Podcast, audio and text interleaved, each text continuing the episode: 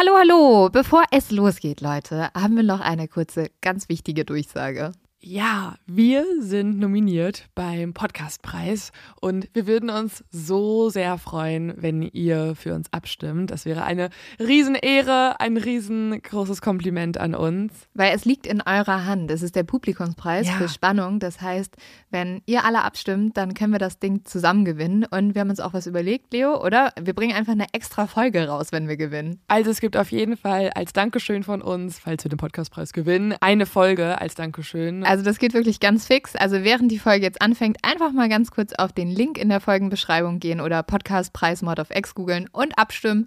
Dankeschön! Dauert nur wenige Sekunden und man muss sich auch nicht registrieren. Und jetzt geht's los mit der Folge.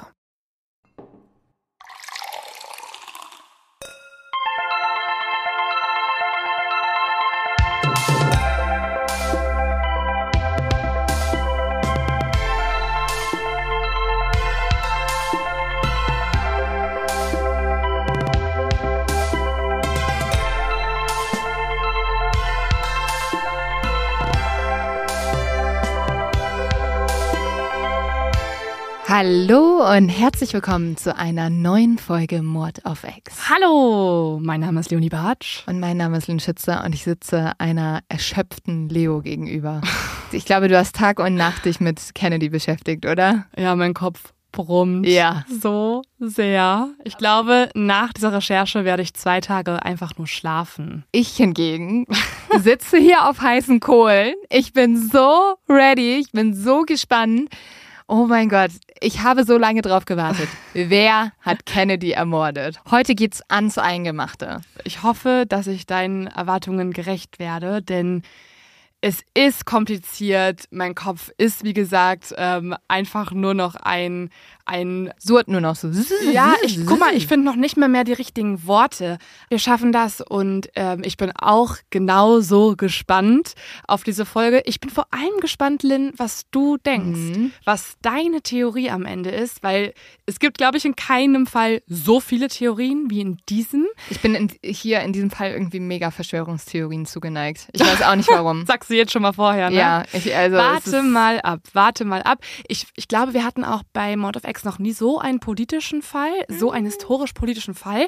Es wird sehr verwirrend, aber Ja. wir schaffen das. Der Fall Kennedy beschäftigt laut Meinungsforschern immer noch die Menschen in den USA und hat maßgeblich die Spaltung der heutigen USA bestärkt. Okay, aber ich will jetzt nicht auf Trumps Seite stehen. Doch. Oh nein! Nein, also es ist schon so, dass viele, die heute auch Trump wählen, ähm, die glauben generell, dass Amerika irgendwie von einem etablierten System regiert wird, dass Ja, viel das ja verheimlicht nicht. wird. Die haben das Gefühl, ihnen wird vor allem was verheimlicht, da könnte es eine Verschwörung geben. Und dieser Glaube an eine Verschwörung, an eine Verheimlichung, der ist bei vielen schon in dieser Zeit entstanden oder wurde seitdem weitergegeben. Weil auch Menschen, die eine Meinung haben zum JFK-Fall, zum Attentat, zu den Verschwörungstheorien, sind nachweislich eher Trump zugeneigt. Aber ich dachte, es gibt jetzt einen Kennedy, der sogar für die Demokraten kandidiert, oder? Ja, das ist auch ganz spannend. Also einer der Kennedys, und zwar Bobbys Sohn, Robert Kennedy Jr., geht jetzt ins Rennen um die Präsidentschaft für die Demokraten zwar.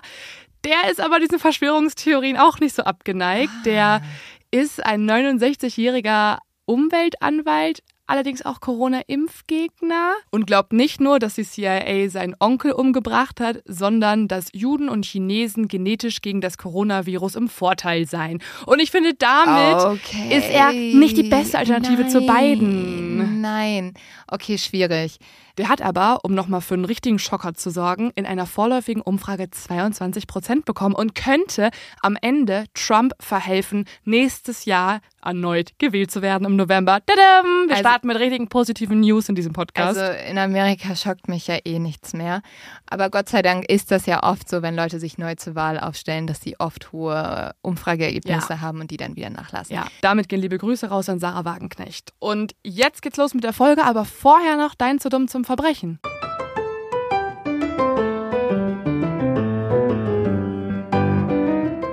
Mein zu dumm zum Verbrechen ist ehrlich gesagt etwas, Leo, was wir neulich getan haben. Wir? Ja, wir beide haben uns ja gedacht, wir haben jetzt einen Adventskalender, der gerade rausgekommen ah. ist. Und das finden wir irgendwie voll cool. Und dann sind wir ja an einem Buchladen vorbeigelaufen und haben gedacht, hey, warum unterschreiben wir das nicht einfach? Ja, weil das Coole ist, der ist in den meisten Buchläden auch ausgelegt. Ja. Wie geil. Also ja. erstmal das Gefühl, dass da ein eigener Adventskalender der Mord liegt. Von of X Mord of X ist cool. Aber ja, ja, wir sind mit Edding da rein und mhm. dachten uns, wäre ganz lustig, wenn wir es unterschreiben würden. Ne? Und dann haben wir damit angefangen und während wir das machen, gucke ich irgendwann Leo an und sage, Sag mal, dürfen wir das überhaupt? Weil wir haben mit niemandem dazu gesprochen. Ja, man geht ja auch jetzt nicht irgendwie, ich fand das irgendwie unangenehm, da zu Kassiererin zu gehen und zu sagen, hi, ähm, wir wollen mal kurz was unterschreiben. Ja. Kommt komisch. Deswegen haben wir es einfach gemacht. Ja, wir sind damit davon gekommen, wir haben es einfach gemacht, haben ihn da liegen lassen. Ich habe dann einen Kumpel gefragt, der Jura macht und der meinte, sag mal, das ist Sachbeschädigung, das müsst ihr ja vorab klären. Oh nein. Und jetzt habe ich die ganze Zeit Angst, dass noch was kommt. Dass jemand, der unseren Adventskalender mit Unterschrift gekauft hat oder ja. bald kaufen wird, uns anzeigt? Ja, Bitte sich, nicht. Sich beschwert. Nein, ich, ähm, ich hoffe, dass das ein akzeptiertes zu dumm zu verbrechen ja. war, dass ihr einfach so schnell diese Kalender weggekauft habt, dass uns jetzt niemand ähm, was vorwerfen kann. Oder?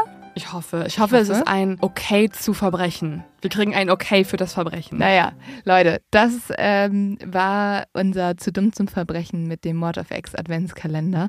Und ich glaube, jetzt starten wir in den Fall. Los geht's.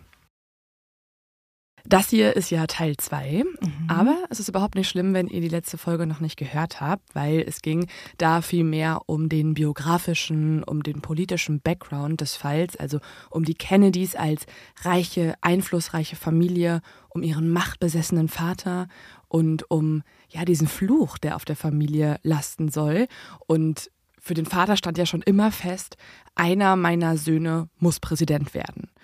Und John F. Kennedy hat es dann auch geschafft, bis er nach drei Jahren im Amt dann ermordet wurde. Und in dieser Folge beschäftigen wir uns genau mit diesem Teil. Warum wurde der US-Präsident erschossen und von wem? Die Frage aller Fragen. Ja. Die Frage, die auch heute noch ganz Amerika beschäftigt und auch eigentlich die ganze Welt. Mhm. Gerade jetzt, wo wieder ganz viele Berichte rauskamen. Es war ja jetzt das Jubiläum und auf meinem Handy ist durchgehend irgendeine Push-Nachricht reingekommen. Das war der Mörder von JFK und hier ist eine neue Analyse und hier ist eine neue Dokumentation. Es kommen ja auch Jahre später immer noch neue Sachen raus. Also mhm. Also die Unterlagen, die Akten sind erst Stück für Stück veröffentlicht worden. Jetzt hat gerade der ehemalige Bodyguard von JFK, der mit im Auto saß, ein Buch veröffentlicht, wo er darüber gesprochen hat, dass er nicht glaubt, dass nur eine Person JFK umgebracht hat. Also es kommt immer mehr zutage und deswegen wird es ja auch immer noch diskutiert und es gibt ja auch noch keine, naja, es gibt eine Antwort, aber es gibt noch viele Fragen in diesem Fall. Absolut. Und wir werden uns heute durchkämpfen und dafür kehren wir wieder zurück zum 22. November 1963.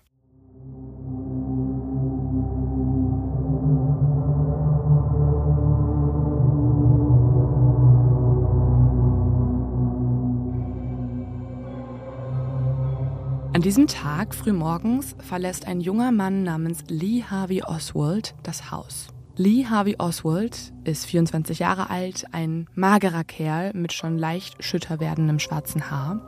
Er trägt meistens einen Dreitagebart, hat eine große Nase und einen durchdringenden Blick. Meistens trägt er lockere T-Shirts oder Hemden, fällt grundsätzlich aber nicht groß auf. Er fährt zur Wohnung seiner Frau und Tochter, von der er getrennt lebt, legt sein gesamtes Bargeld, 170 Dollar, in einen Karton und schreibt seiner Frau einen Zettel dazu. Kauft den Kindern ein paar ordentliche Schuhe.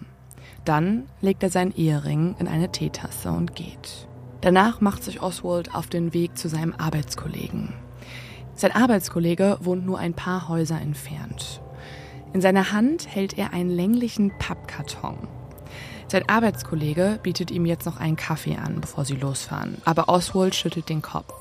Er möchte keinen und setzt sich schon mal ins Auto. Auf dem Weg zur Arbeit sprechen die beiden nicht viel miteinander. Das machen sie generell einfach nicht, denn Oswald gilt als ein sehr wortkarger Mensch. Hier und da erzählt er mal was von seinen Kindern oder von dem Wetter, aber generell schweigen sie eher. Irgendwann fragt der Arbeitskollege aber, er kann es irgendwie nicht lassen, was ist in dem Paket? Und Oswald antwortet, ach, das sind so Jalousien, die muss ich reparieren für mein Zimmer. Oh, aber dann ist das Paket schon ziemlich groß, oder? Es ist halt vor allem lang. Mm. Ähm, so, als wenn da Gardinen drin wären. Oder eine Waffe. Oder etwas anderes. Die beiden kommen beim Gebäude in der Elm Street an. Gegen 8 Uhr beginnen sie hier ihre Schicht im Schulbuchlager des Staates Texas, dem Texas School Depository. Also es ist einfach so ein großes Depot, wo alle möglichen Bücher gelagert werden, ähm, wie eine Bibliothek so ungefähr. Mhm. Oswald ist neu. Er hat erst vor sechs Wochen die Stelle als Aushilfskraft angefangen. Jetzt füllt er Getränke auf und sortiert Bücher. Der Job ist eigentlich etwas zu simpel für ihn. Oswald gilt als intelligent und er ist ausgebildeter Soldat. Aber er brauchte dringend Arbeit. Bei ihm und seiner Ehefrau kriselt es in letzter Zeit. Hochschwanger und mit ihrer kleinen Tochter ist sie bei ihm ausgezogen, weg nach Dallas zu einer Freundin. Also ist Oswald hinterher, um irgendwie noch in ihrer Nähe zu sein, seine Tochter zu besuchen. Aber in Dallas hat er erstmal keine Arbeit und eine Freundin hat ihm dann den Aushilfsjob vermittelt im Schulbuchlager. Das Schulbuchlager ist in einem mehrstöckigen Gebäude in Dallas untergebracht.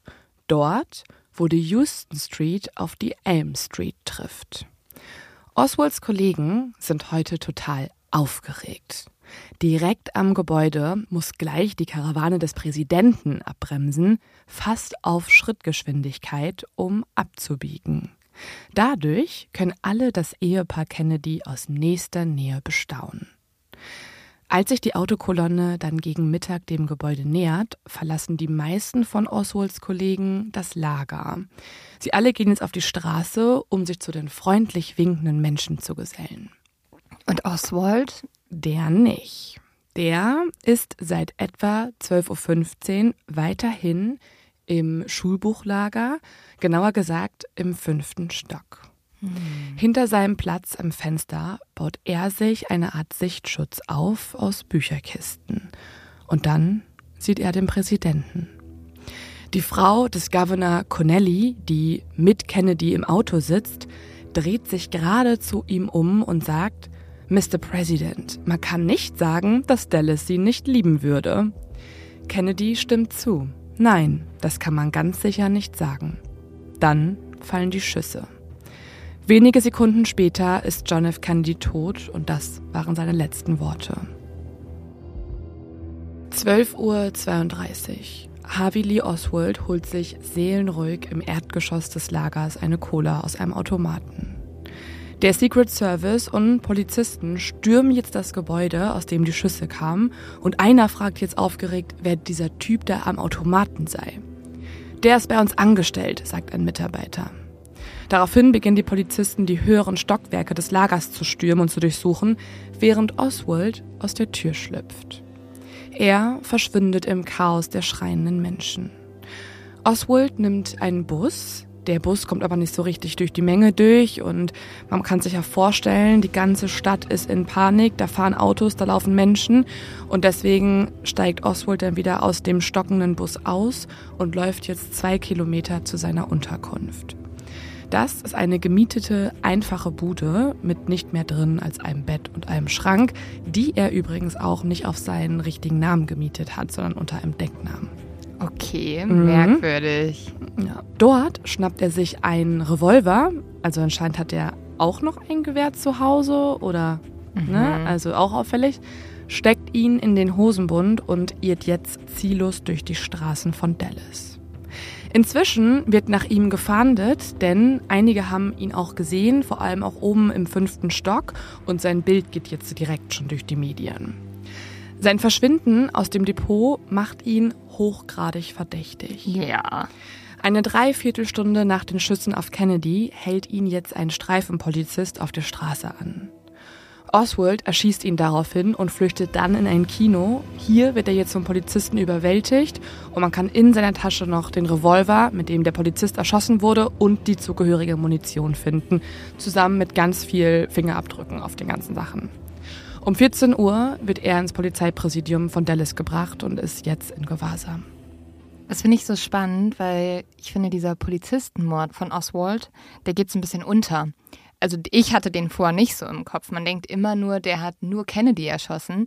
Und mhm. dabei ist das ja so entscheidend, weil in mhm. dieser Diskussion, ob er ihn erschossen hat oder nicht, finde ich, zeigt das schon was, wenn ein ja. Mensch auch jemand anders noch ermordet hat. Das ist ja, ja eine gewisse Gewaltbereitschaft, da war eine ähm, Flucht vorhanden, ja. da war jemand bereit, wirklich ans Äußerste zu mhm. gehen. Deswegen eigentlich so fatal, dass über diesen Mord so wenig gesprochen wird. Finde ich total wichtig, den Punkt, den du sagst, weil die Leute, die nicht an die Einzeltätertheorie glauben mhm. oder die Leute, die auch nicht glauben, dass es Oswald war, mhm. die, finde ich, ignorieren schon auch den Punkt, dass er also was für ein Zufall, genau eine ja. Dreiviertelstunde nach dem Mord an JFK auch noch random einen Polizisten erschossen hätte. Aber ich habe zum Beispiel auch mehrere Dokus zu dem Fall gesehen, wo das einfach nicht erwähnt wird. Echt? Also die sich dann fokussieren auf diese mhm. Theorie, dass Oswald es nicht war oder dass da so Diskussionen drin sind. Mhm. Und da, oder zumindest erinnere ich mich nicht daran, dass es darin darum ging.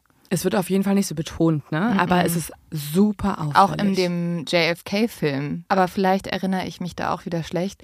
In dem Film, also dem Spielfilm Tatort Dallas, spielt es keine Rolle. Ja, dabei ist die Tatsache, dass er ein Polizistenmörder ist, eigentlich zweifelsfrei zu beweisen. Noch bei der Überführung vom Kino ins Präsidium hat er im Streifenwagen einen Beamten gefragt, ob man für den Mord an einem Polizisten auf den elektrischen Stuhl kommen würde. Der Beamte knurrt nur, das wirst du schon sehen. Dann gibt es eine eilig organisierte Gegenüberstellung im Keller des Präsidiums, ähm, bei dem eine Zeugin zwischen unterschiedlichen Männern den auswählen muss, den sie an der Bushaltestelle noch gesehen hat, als der Polizist erschossen wurde. Und auch sie erkennt Oswald zweifelsfrei. Ansonsten ist ja auch die Waffe in seiner Tasche schon Beweis genug dafür.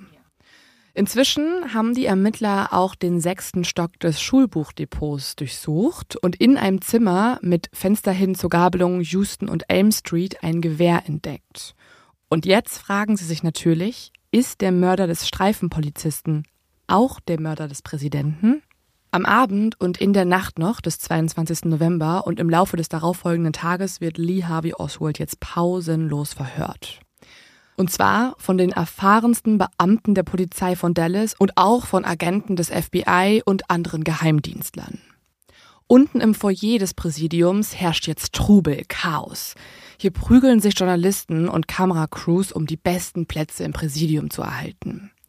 Oswald gesteht nichts in diesen Vernehmungen. Er sagt ja immer, also das sagt er auch zu der Presse, wenn er, also das sagt er auch mhm. zu der Presse, nachdem er aus dem Verhör rausgeführt wird, da sagt er, ich wurde verhört ohne meinen Anwalt, mhm. ich bin ein Sündenbock, ich werde hier hingestellt. Also er macht da ja sehr deutlich, dass er unschuldig ist. Und also als ich das erste Mal die Videos gesehen habe, habe ich ihm das auch fast geglaubt, weil er sieht total nett aus, er ist so, er hat mhm. so ein mhm. Unschuldsgesicht und dann sagt er so, ich bin der Sündenbock.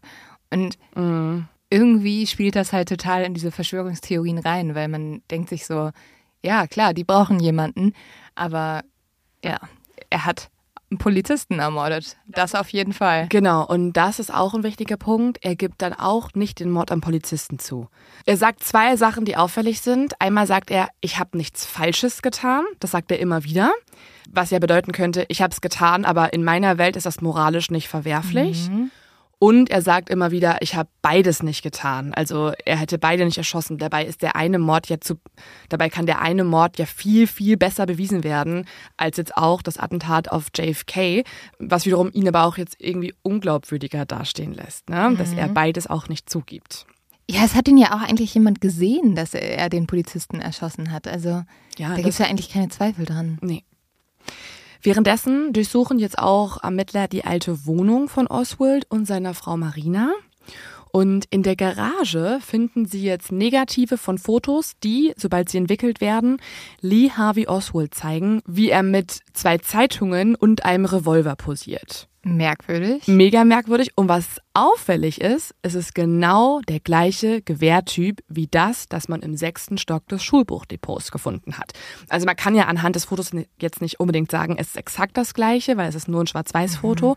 aber es ist schon ziemlich eindeutig. Was ich fast schon wieder merkwürdig finde, weil warum schießt du sozusagen Beweisfotos mit der Waffe, die am Tag, also es ist ja so Ja. auffällig. Naja, das kann ich dir gleich erzählen. Also das würde die Einzeltätertheorie eigentlich mehr bestätigen. Ähm, die Fotos, muss man auch sagen, sind ein halbes Jahr alt und später wird Marina Oswald, also die Frau des mutmaßlichen Schützen, sagen, dass sie selbst die Fotos geschossen hat. Und was auch wichtig ist, diese Fotos werden später noch bekannt als die Backyard-Fotos, also die Fotos, die im Hinterhof aufgenommen wurden. Und die sind Bestandteil von ganz vielen Verschwörungstheorien und ähm, Theorien darum, ob sie irgendwie gefaked wurden. Da werden auch viele Theorien drum gesponnen, aber das ist ja eh in diesem Fall so. Jedes Detail wurde bis aufs Kleinste auseinandergenommen. Und das machen wir auch in dieser Folge. Also ähm, nochmal kurz mehr zu diesen Fotos und noch ein bisschen mehr zu dem Gewehr darauf.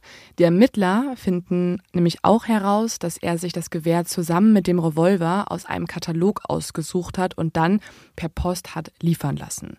Also auch das ist schon mal ein Zeichen dafür, das waren seine Waffen und es sind höchstwahrscheinlich die Waffen, die auch am Tatort gefunden wurden.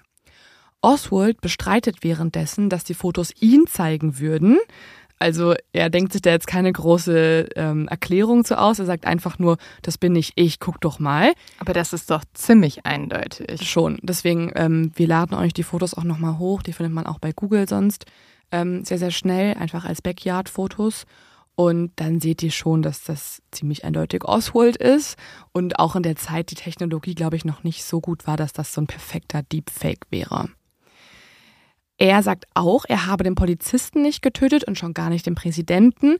Und als man ihn fragt, warum er aus dem Lager, aus dem Gebäude so schnell verschwunden wäre, direkt nach dem Attentat, da hat er geantwortet, ja, ich hatte irgendwie nichts mehr zu tun an dem Tag, meine Arbeit war vorbei. Was natürlich auch nicht so eine gute Ausrede ist. Genauso wie die Wohnung, die er erst seit kurzem angemietet hat. Ich muss ja auch sagen, Unter Fake-Namen. ja, und was ich natürlich auch super auffällig finde, ist dieser Punkt, dass er erst sechs Wochen vor diesen Job angefangen hat, genau in dem Gebäude, wo der Präsident langfahren würde. Ja, laut einigen Zeugen war es aber so, dass das ähm, eine Vermittlung von der Freundin seiner Frau war, dass die ihm den Job ähm, besorgt hat und auch angeboten hat.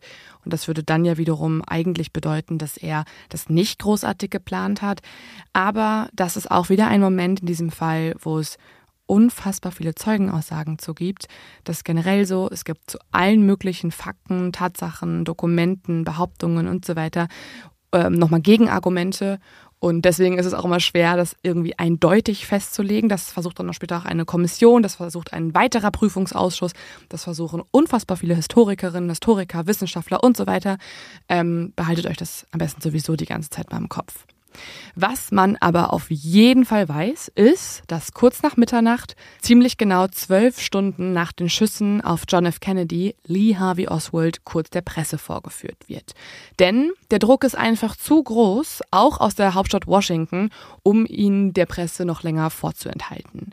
Es muss ein Verdächtiger präsentiert werden und wie man sich das vorstellen kann, ist das Geschrei und das Getrampel der Presseleute auch unfassbar groß. Die alle wollen ein Foto von Lee Harvey Oswald schießen. Und es wirkt auch so ein bisschen so, finde ich, als ob Oswald diese paar Minuten im Scheinwerferlicht genießen würde. Also er wirkt jetzt nicht niedergeschlagen, wie jemand, der zu Unrecht irgendwie gerade festgenommen wurde, sondern er hat sich seine Worte auch direkt ähm, perfekt zurechtgelegt. Er hebt auch die linke Hand zur Faust, eine Solidaritätsbekundung zum, zum linken Gedankengut. Und als man ihn fragt, haben Sie den Präsidenten umgebracht, sagt er wieder einmal nur, nein, ich bin nur ein Sündenbock. Also, das spielt jetzt natürlich total in die Verschwörungstheorien rein, aber ich finde, dass er halt wie ein Profi wirkt. Also, ich finde, er wirkt eher so, als wüsste er ganz genau, was er zu tun hat und als wäre er dafür trainiert worden, genau das zu tun. Ich bin jetzt schon mitten in den Verschwörungstheorien drin, Ja. aber ich, ich hatte irgendwie so das Gefühl, der ist viel zu lässig, viel zu cool dafür, was ihm gerade vorgeworfen wird. Der ist ja auch 24 Jahre alt. Ne? ja, Der ist deutlich jünger als wir. Das ist, das finde ich auch nochmal, also Ich muss kurz, deswegen glauben ja. auch dann direkt viele Leute nicht von Anfang an, dass er der Täter ist, weil viele sagen, hey, der ist ja noch ein ganz junger Erwachsener, ähm, der hat jetzt gar nicht viel Erfahrung in seinem Leben sammeln können und der hat den Präsidenten erschossen. Ja. So, der hat das alles hingekriegt, der hat perfekt gezielt. Das ist äh, schon direkt von Anfang an irgendwie in den Köpfen der Menschen. Ich muss vielleicht hier kurz was sagen, bevor wir mit der Folge weitermachen, um zu erklären, warum ich so stark in eine Richtung gehe. Ich habe gestern Abend die Serie Spy zu Ende geguckt. Oh nein. Und das ist vielleicht nicht der beste Mann. Ausgangspunkt. Ich dachte, dass damit machst du jetzt deine nächsten Aussagen nicht so glaubwürdig. Ich dachte, du sagst jetzt so, ich habe bis gestern Abend die Akten gelesen. Ich habe mich auch. Ich habe Ja. die fiktionale Serie Spy geguckt. Die ist nicht fiktional. Die ist auf einen wahren Fall, den ich unbedingt hier nochmal besprechen möchte, von einem Wo, Ak- auf, welchem, auf welchem Anbieter hast du sie gesehen? bei Netflix. Aber die ist super, die ist preisgekrönt. Die ist super. Große Empfehlung hier. Aber natürlich siehst du dann so bestimmte Verhaltensmuster und du bist halt so, der ist vom Geheimdienst ausgebildet worden. Klar. Okay, also ich erzähle ja eh in dieser Folge noch ganz, ganz viel, Ja. ähm, was vielleicht sogar auch noch aussagekräftiger ist als Ähnlichkeiten zur Spy-Serie und was wahrscheinlich auch deine Meinung, dass da vielleicht irgendwie mehr hintersteckt, noch unterstreichen könnte. Wir beleuchten, aber für alle, die jetzt irgendwie Angst haben, dass wir zu Verschwörungstheoretikerinnen werden, von Ja. Anfang an, wir beleuchten beide Seiten und das machen wir auch jetzt direkt mal. Also die große Frage ist ja, war es Lee Harvey Oswald alleine oder gibt es Mittäter oder Auftragsgeber? Gibt es eine Verschwörung? Und genau das beleuchten wir jetzt. Und die große Frage ist ja auch, warum? Also egal wer, Ja. ob es Oswald war oder irgendjemand anders, warum wurde John F. Kennedy ermordet? Und wir beginnen mit der Einzeltätertheorie. Also Oswald. Lee Harvey Oswald sei es alleine gewesen, ohne Mittäter. Die Mehrheit der ja, eher seriösen Historiker und Historikerinnen sind sich einig, dass es Lee Harvey Oswald alleine war, also dass auch nur er dreimal geschossen hat. Als Hauptargumente dafür sehen sie zwei Punkte. Und das erste sind die Patronenhülsen. Und zwar wurden genau drei Patronenhülsen in dem Stockwerk gefunden, aus dem geschossen wurde. Und wenn man also von drei Schüssen ausgeht, die ja auch gehört wurden, die über 80 Prozent der befragten Menschen vor Ort bestätigen, dann passt das wiederum zu genau den drei Patronenhülsen, die auch gefunden wurden und legt den Schluss nahe, dass nur ein Schütze aktiv war und das wiederum ist dann Oswald gewesen. Diese drei Schüsse werden dann später noch in anderen Theorien wieder hinterfragt, aber die Argumente dafür, dass es nur drei Schüsse gab, sind einmal halt, wie gesagt, 80 Prozent der befragten Zeugen vor Ort, als auch der Film des Amateurfilmers Zapruder. Von dem habe ich auch in der letzten Folge kurz gesprochen. Der ist äh, mit das wichtigste Beweismittel im Fall geworden. Ja, der hat Und- ja eigentlich die, Mhm. weil der hat ja aufgezeichnet, wie John F. Kennedy attackiert wird oder wie auf ihn geschossen wird und wie er dann getroffen wird. Das Tragische war ja auch einfach, dass er dieses Korsett getragen hat, weil er ja so krank war und deswegen aufrecht die ganze Zeit in diesem Auto weiter saß und dann einfach, man kann sehen, wie er immer wieder von diesen Schüssen getroffen wird. Genau, also zweimal. Einmal geht der Schuss daneben, die nächsten zwei Schüsse sitzen und die kann man eben auch im Video sehen und man kann sie auch hören. Also es gab danach super viele Spekulationen, sind es vielleicht vier, fünf, sechs Schüsse gewesen, aber der Film von Zapruder zeigt, es waren drei, also die hört man aktiv und es gibt auch noch Aufzeichnungen eines Funkkontakts der Motorradpolizisten. Die werden später auch analysiert, weil man auch hier denkt, dass es noch einen weiteren Schuss gegeben hätte. Aber 2005 hat eine Studie nach mehrmaliger akustischer Untersuchung ergeben, dass der angeblich weitere Schuss eine Minute nach der Ermordung aufgenommen worden war. Also es war was anderes, wahrscheinlich irgendwie im Trubel entstanden oder durch die, durch die Ermittler oder so. Also demnach ist der Präsident laut der Einzeltätertheorie, laut den Studien und Ermittlungsergebnissen, die von, von dieser Theorie offiziell überzeugt sind, ähm, nur dreimal getroffen worden. Das zweite große Argument der Einzeltätertheorie um Oswald sind Fingerabdrücke auf der Waffe.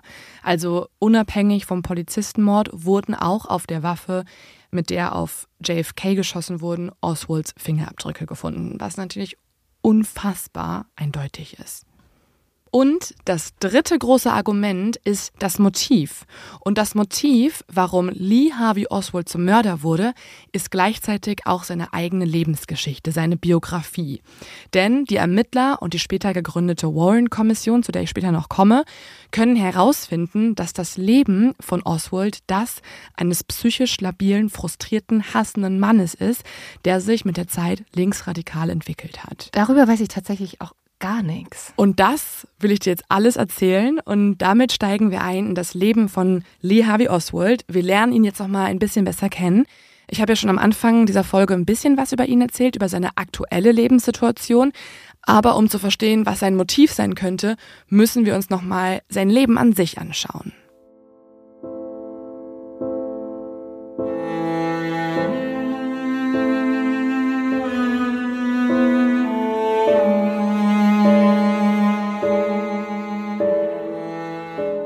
Lee Harvey Oswald wird am 18. Oktober 1939 in New Orleans geboren. Rein in eine Welt der Armut, der Unsicherheit, der Lieblosigkeit und Kälte. Sein Vater lernt Oswald nie kennen, seine Mutter wiederum kümmert sich kaum um ihn. Sie arbeitet in allerlei kümmerlichen Stellungen, um ihn und seinen Bruder durchzubringen, aber es war nie Geld im Haus. Einige Jahre lang, also als Baby und Kleinkind, verbringt Oswald sogar Zeit im Waisenhaus und die Mutter kommt nur manchmal zu Besuch. Bis er 17 ist, zieht die Familie insgesamt 22 Mal um. Seine Lehrerinnen und Lehrer halten Oswald für einen sehr intelligenten, aber auch verbissenen, in sich gekehrten Jungen, der stark unter seiner dominierenden, emotional instabilen Mutter leidet. Oft geht Oswald nicht zur Schule, schwänzt die Schule. Als er 13 ist, passiert das wieder und er gerät auch öfter mal in Streitereien, auch in Handgreiflichkeiten. Und deswegen ordert ein New Yorker Gericht eine dreiwöchige psychiatrische Untersuchung bei Oswald oh, an wow. in einer Jugendstrafanstalt. Und was jetzt da rauskommt, das ist natürlich unfassbar wichtig für seine psychische mhm. Einschätzung, denn tatsächlich können die Psychiater in der Strafanstalt bei ihm eine Persönlichkeitsstörung mit schizoiden Aspekten und passiv-aggressiven Tendenzen feststellen. Emotional gestört lautet das Urteil der Psychiater dort. Und sie empfehlen auch, dass er in eine Einrichtung für emotional gestörte Jugendliche kommen sollte. Aber bevor das umgesetzt wird, zieht seine Mutter mit ihm weg. Also das ist total wichtig und auffällig, dass er so früh schon diagnostiziert wurde mit einer Persönlichkeitsstörung und auch den passiv-aggressiven Tendenzen. Später macht er das kapitalistische System für die Schwierigkeiten zu Hause verantwortlich und mit 17 Jahren geht er dann zur US-Armee. Zitat, weil wir arm waren und ich meiner Mutter nicht zur Last fallen wollte. Sagt Oswald. Oswald wird Soldat der Marine als Radartechniker und bei seinen Kameraden gilt er in dieser Zeit als Spinner. Vor allem, weil er sich für die Lehren Karl Marx begeistert, für den Kommunismus und den Sozialismus. Einer seiner Kollegen beschreibt ihn als einen Zitat einsam eigenbrötlerischen Menschen.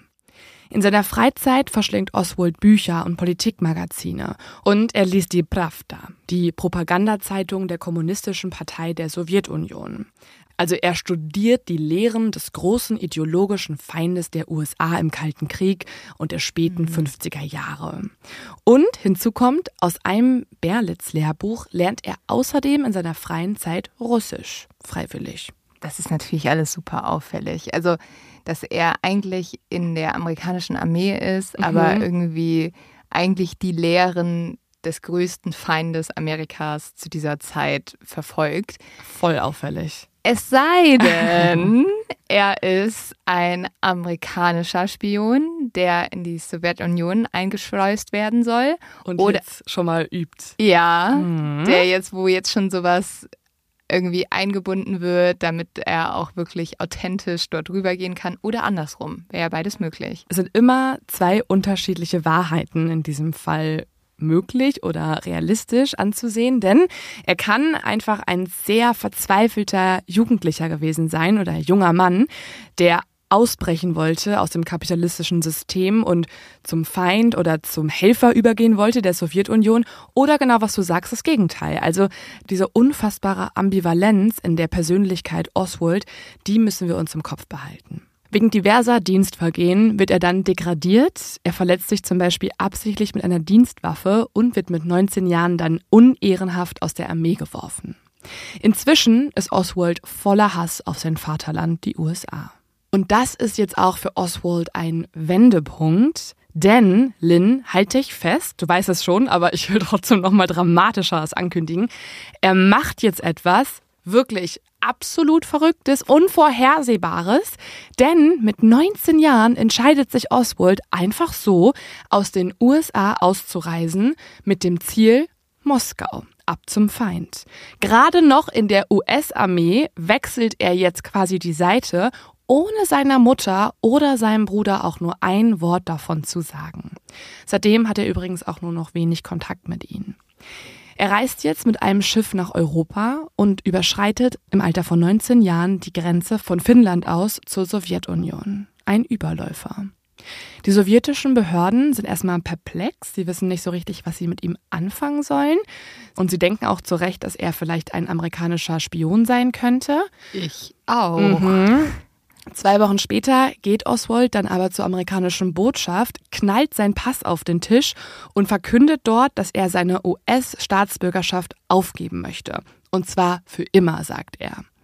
Er erklärt, er werde nie wieder in die Vereinigten Staaten zurückkehren und am 2. November legt er dann noch eine eidesstaatliche Erklärung ab, die sich auch heute noch in den Akten des State Departments befindet, wo er sagt, Zitat, ich bekräftige hiermit meine Loyalität zur sowjetischen sozialistischen Republik. Die Behörden verweigern ihm zunächst seinen Wunsch aber noch und wollen ihn auch sogar abschieben. Oswald ist jetzt so verzweifelt und niedergeschlagen, dass er aus Verzweiflung heraus oder als Hilfeschrei sich die Pulsadern aufschneidet in seinem Moskauer Hotelzimmer, dort aber gerettet wird und Geheimdienstler ihn daraufhin verhören, sehr, sehr intensiv und dann entscheiden, er darf doch bleiben. Sie siedeln ihn dann um nach Minsk, also in die Hauptstadt des heutigen Belarus, wo er in einer Fabrik dann Radios zusammenbaut, also einen Arbeiterjob annimmt. Dort lernt er eine junge Studentin kennen, Marina heißt sie. Die beiden verlieben sich, heiraten und mit 22 Jahren wird Oswald dann Vater einer kleinen Tochter. Doch man muss sagen, das mühsame Leben in der grauen sozialistischen Sowjetunion gefällt Oswald dann auch nicht so richtig. Er hat ja jetzt schließlich eine Familie und für die muss er ja jetzt sorgen. Und das, denkt er sich, geht in den USA doch etwas besser. Also wendet sich Oswald erneut an die Botschaft in Moskau, doch diesmal ist es die US-Botschaft. Hier möchte er jetzt ähm, einen Antrag darauf stellen, wieder zurückkehren zu dürfen. Und tatsächlich ist die USA auch bereit, ihn wieder zurückzunehmen. Dank vermittelnder Hilfe darf er jetzt mit seiner jungen Familie 1962 die Sowjetunion verlassen und kehrt zurück in die Vereinigten Staaten. Und nicht nur das, er bekommt dort sogar auch eine Art Kredit, ähm, nämlich Geld aus einem staatlichen Fonds, das er jetzt für die Rückreise nutzen kann und für die Einbürgerung in die USA mit seiner sowjetischen Familie irgendwie auch merkwürdig, dass er dann nach diesen ganzen Strapazen, ne, wo er sich sogar die Pulsadern aufschneidet, Na, weil er nicht in diesem Land bleiben darf, dann zurück nach Amerika will? Ja. Das ist schon irgendwie auffällig. Es ist richtig merkwürdig. Und Ja. das alles mit 19, 20, 21 Jahren, ne? Ja gut, aber wenn jemand rekrutiert wird, dann ist er halt so jung, ne? Also ich muss richtig aufpassen, weil ich will jetzt auch nicht in so eine Verschwörungstheorie reingeraten. Aber Bist du schon längst. Ich bin schon drin. Ja. Aber es, es ist halt einfach merkwürdig. Warum willst du unbedingt in die Sowjetunion? Dann findest du da eine Frau, ein Kind. Du bist da total involviert.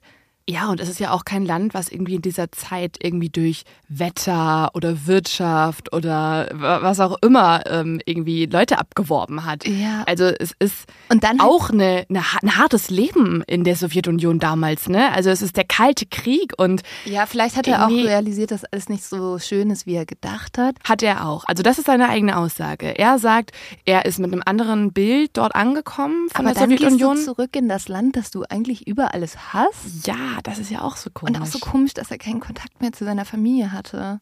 Mm, aber er hatte auch kein gutes Verhältnis mit dem. Also seine Mutter galt ja als dominierend oder als vernachlässigend und ich glaube, es war für ihn eine Art Neustart.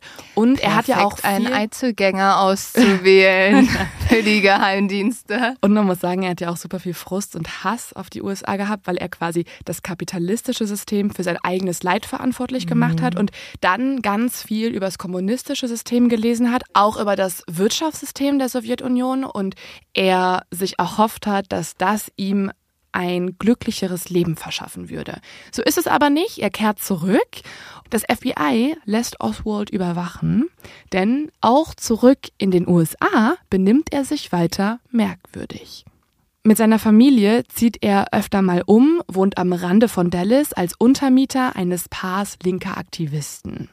Die Beziehung zu seiner Ehefrau Marina läuft sehr schlecht, er schlägt sie und sie trennt sich schließlich von ihm.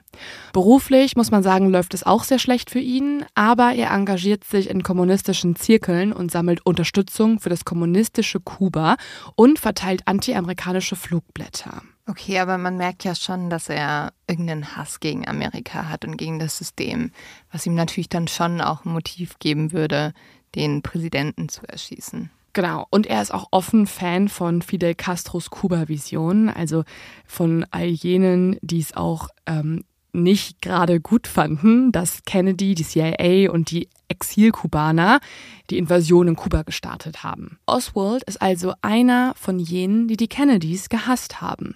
Kennedy ist ja schließlich an der Eskalation der Schweinebucht, also an der amerikanisch unterstützten Invasion Kubas durch rechte Exilkubaner mit Schuld. Politisch gesehen hat Oswald also ein starkes Motiv. Zwei Monate vor dem Kennedy-Mord reist er außerdem nach Mexiko, was jetzt auch zu sehr, sehr, sehr vielen Spekulationen führt und versucht dort in der kubanischen Botschaft ein Visum für Kuba zu erhalten. Das heißt, er wollte wieder aktiv zum kommunistischen Regime übergehen, diesmal halt in Kuba. Was da dann passiert ist, das ist unklar. Die Unterstützer der Einzeltätertheorie, unter ihnen dann auch der neue US-Präsident und die Warren-Kommission, sehen in Oswald also einen psychisch auffällig politisch motivierten Mann, der seinen Frust im Leben, also in seiner Kindheit, in seiner gescheiterten Ehe und dem wenigen Geld an den Kennedys ausgelassen hat. Für ihn war John F. Kennedy das personifizierte Übel, der personifizierte Kapitalismus. Ja, und er hat irgendwie versucht, aus diesem System rauszukommen, hat nichts gefunden, womit er wirklich glücklich war und hat dann gesagt, dann vernichte ich halt dieses Land, das mir dieses Übel gebracht hat. Ne? Genau. Und ja. die Person, die für all das steht. Ja, du kannst ja ein Land nicht mehr angreifen, als den Präsidenten zu erschießen. Es gibt aber auch sehr viele, die seit dem Attentat anderes glauben. Es gibt viele kritische Stimmen, es gibt Whistleblower, es gibt Ex-Mitarbeiterinnen und Mitarbeiter, es gibt Kritiker, die sagen, Oswald war es nicht alleine. Es gab einen größeren Plan. Ein Grund, warum sie das denken, sind auch die Ereignisse kurz nach Oswalds Verhaftung. Und um uns die mal genauer anzuschauen, kehren wir jetzt nochmal zurück zu den Vernehmungen zwei Tage nach dem Attentat auf John F. Kennedy. Am Vormittag des 24. November soll Lee Harvey Oswald vom Polizeipräsidium ins staatliche Hochsicherheitsgefängnis von Dallas überführt werden. Er ist jetzt der meistgehasste Mensch der USA. Angeblich ist ein gepanzertes Polizeiauto zu breit für die Tiefgarage des Präsidiums. Deshalb wird Oswald in Begleitung von zwei Beamten zu Fuß durchs Gebäude gebracht. Seine Hände stecken in Handschellen. Oswald tritt vor den Reportern als müder, zerschlagener, seine Unschuld beteuernde Mann auf. Er dreht sich zu den Kameras und Journalisten und sagt, ich möchte mich umziehen. Ich möchte die fundamentalen hygienischen Menschenrechte, eine Dusche. Das sind die letzten Worte, die die Reporter von ihm hören können. Unter jenen, die sie hören, ist nämlich auch ein untersetzter, bulliger Mann in dunklem Anzug und mit Hut. Die Kameracrews sind immer noch dort und Millionen Amerikaner vor den Bildschirmen sehen nun live, was jetzt geschieht. Der Mann mit Hut und untersetzten Bauch zieht eine Waffe und schießt Oswald aus kürzester Entfernung in den Bauch. Er wird ins Krankenhaus gebracht und stirbt anderthalb Stunden später, ein paar Meter nur entfernt von der Stelle, an der auch Präsident Kennedy gestorben ist vor zwei Tagen. Das ist ja so auffällig. Mhm. Warum, also was sagt denn der Attentäter jetzt oder der Mörder, warum er den ermordet hat? Ja, der Mörder des Mörders wiederum heißt Jack Ruby. Er betreibt einen Stripclub in Dallas und hat früher auch in Kreisen der Mafia in Chicago verkehrt. Schon mal auffällig. Und ohne jede Mühe hat er es ins Polizeipräsidium geschafft, ist dort dann durch die Menge gegangen und hat einfach so auf Oswald geschossen. Er, sagt er, habe wohl nur das getan, was die allermeisten seiner Landesleute auch gerne getan hätten, den Präsidenten rächen, für Gerechtigkeit sorgen. Jack Ruby wird zunächst wegen des Mordes an Oswald zum Tode verurteilt. Das Urteil wird aber rasch aufgehoben, weil man bei ihm mentale Probleme diagnostizieren kann. Okay. Er äußert sich nämlich in seinen Befragungen zusehends verwirrt, hat paranoide Wahnvorstellungen und sagt immer wieder, er habe aus Liebe zu Jackie Kennedy gehandelt. Er wird dann also ins Gefängnis gesteckt und stirbt 1967 dann dort an Lungenkrebs. Es ist halt natürlich, also es ist verständlich, dass jemand gesagt haben kann, ich räche das, weil natürlich viel Wut auch in der Bevölkerung mhm. dafür da war. Aber es ist so auffällig, dass dieser Mörder jetzt so mundtot fast gemacht wurde, ne? Die Sorge der Kritiker der Einzeltätertheorie ist es, dass Oswald hier aktiv zum Schweigen gebracht wurde. Sie glauben, dass das ein abgekatertes Spiel sein könnte und es ist auch kein Wunder, dass viele der Amerikaner danach glauben, dass hier irgendwas gewaltig stinkt. Sofort entstehen jetzt die wildesten Gerüchte. Lyndon B. Johnson, der neue Präsident, setzt jetzt sofort eine Kommission ein, welche die Umstände des Attentats klären soll. Das ist die Warren-Kommission, benannt nach ihrem leitenden Staatsanwalt Warren. Die Kommission forscht jetzt ein Jahr lang, befragt tausende Zeugen, verfasst abertausende Dokumente und zerlegt auch das berühmte Zapruder-Video wieder und wieder an alle Einzelteile und kommt ein Jahr später zu dem Ergebnis, dass Lee Harvey Oswald alleine verantwortlich ist für den Mord an JFK. Allerdings sollen das FBI und die Geheimdienste der Warren-Kommission wenig hilfreich gewesen sein und auch eine Mehrheit der Nation traut dem Ergebnis am Ende nicht. Ja, weil ja auch diese Kommission, wenn man sich die genauer anschaut, ist da ja nicht immer alles so richtig gelaufen, oder? Nee, also das Ergebnis der Kommission lautet, dass Oswald unauffällig gewesen sei und den Behörden auch nie bekannt war. Aber es kommen ganz schön viele widersprüchliche Zeugenaussagen zutage, die bestätigen, dass Oswald sehr wohl bekannt war. Später kommt sogar heraus, dass Oswald schon einmal versucht hat, mit seinem Gewehr zu töten. Und zwar im Sommer 1963. Damals schoss er auf einen pensionierten US-General, einen rechtsradikalen Kommunistenhasser, verletzt ihn aber nur am Arm. Verdächtigt wurde Oswald damals nicht. Warum also verheimlicht die CIA irgendetwas? Das ist die große Frage und Kritiker, Verschwörungstheoretiker glauben, dass es dafür auch einen Grund gibt. Sie denken, dass FBIler oder Geheimdienstler in Führungsposition oder jemand bei der Warren-Kommission eingeweiht ist und aktiv etwas vertuscht. Hinter dem Plan vermuten sie unterschiedliche Gruppierungen. Viele vermuten, dass kommunistische Gruppierungen oder die Sowjetunion selbst hinter dem Attentat stecken würde. Sie glauben, dass Oswald in der Sowjetunion zum russischen Agenten ausgebildet wurde und sogar auch bei einem Besuch in der kubanischen Botschaft in Mexiko hier von Spezialisten des sowjetischen Geheimdienstes KGB geschult und logistisch unterstützt worden sei. Die Sowjetunion und auch in der Folge Russland haben das aber immer dementiert. Ist ja auch klar irgendwie, ne? Wäre ja, auch ein ja. bisschen. Äh Ach so, nee, also das ist, der gehört zu uns. Wenn man also weiter über quasi linke Motivation nachdenkt, linksextremistische, dann gibt's auch ein Motiv bei den kommunistischen Kubanern. Einige vermuten kommunistische Kubaner hinter dem Attentat und Oswald habe einfach die Tat für sie ausgeführt, aus Wut darüber, dass Kennedy und seine Geheimdienste, also die CIA, die Invasion in Kuba überhaupt erst versucht hätten. Mhm. Also das sind quasi die linksextremistischen Motive. Dann gibt es aber auch Motive aus einem anderen politischen Lager. Hier vermuten einige, dass rechte Südstaatenfanatiker hinter dem Attentat stecken würden, aus Wut darüber, dass Kennedy überhaupt generell so ein liberaler Präsident sei und auch die Bürgerrechtsbewegung der Schwarzen nicht stärker kritisieren würde. In der Tat wurden sogar ähm, in den Wochen vor seinem Besuch in Dallas Flugblätter verteilt, die aussehen wie Fahndungsplakate mit dem Kopf des Präsidenten. Also hier herrscht auch eine große Unzufriedenheit über Kennedys Politik. Und dann gibt es ein weiteres Motiv, ebenfalls aus dem rechten Spektrum. Hier vermuten einige, dass eher rechtsgesinnte Exilkubaner hinter dem Attentat stecken würden, aus Wut darüber, dass Kennedy und seine Geheimdienste, die CIA, die Invasion Kubas vermasselt hätten und Kennedy für nicht genügend militärische Unterstützung dort gesorgt hätte. Ja, das ist ja ganz spannend, weil tatsächlich war das so, dass ja diese Invasion der Schweinebucht erst zehn Tage nach der Amtseinführung von Kennedy passiert ist und Kennedy war sich so ein bisschen unsicher, was er dort machen soll. Und er hat sich dann dafür entschieden, ähm, diese Mission zwar zu befürworten, also zu bestätigen, aber er hat keine amerikanische militärische Unterstützung geschickt.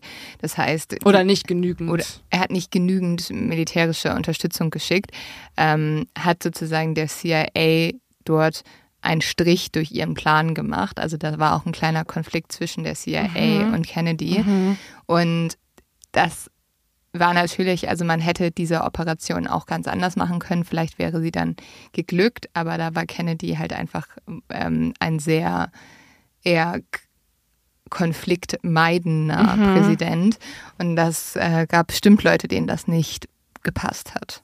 Ja, und das ist eigentlich eine ganz gute Zusammenfassung. Also wir müssen am besten mal kurz durchatmen. Ja, wir haben ja jetzt hier den größten politischen Talk, glaube ich, den es jemals bei Mord of X gab. Es könnten linksextreme Motive dahinter stecken, es könnten rechtsextreme Motive dahinter stecken, es könnten innerpolitische Spannungen dazu beigetragen haben, dass sich hier Menschen gegen John F. Kennedy wenden und Oswald nur das ausführende Glied ist in diesem Plan.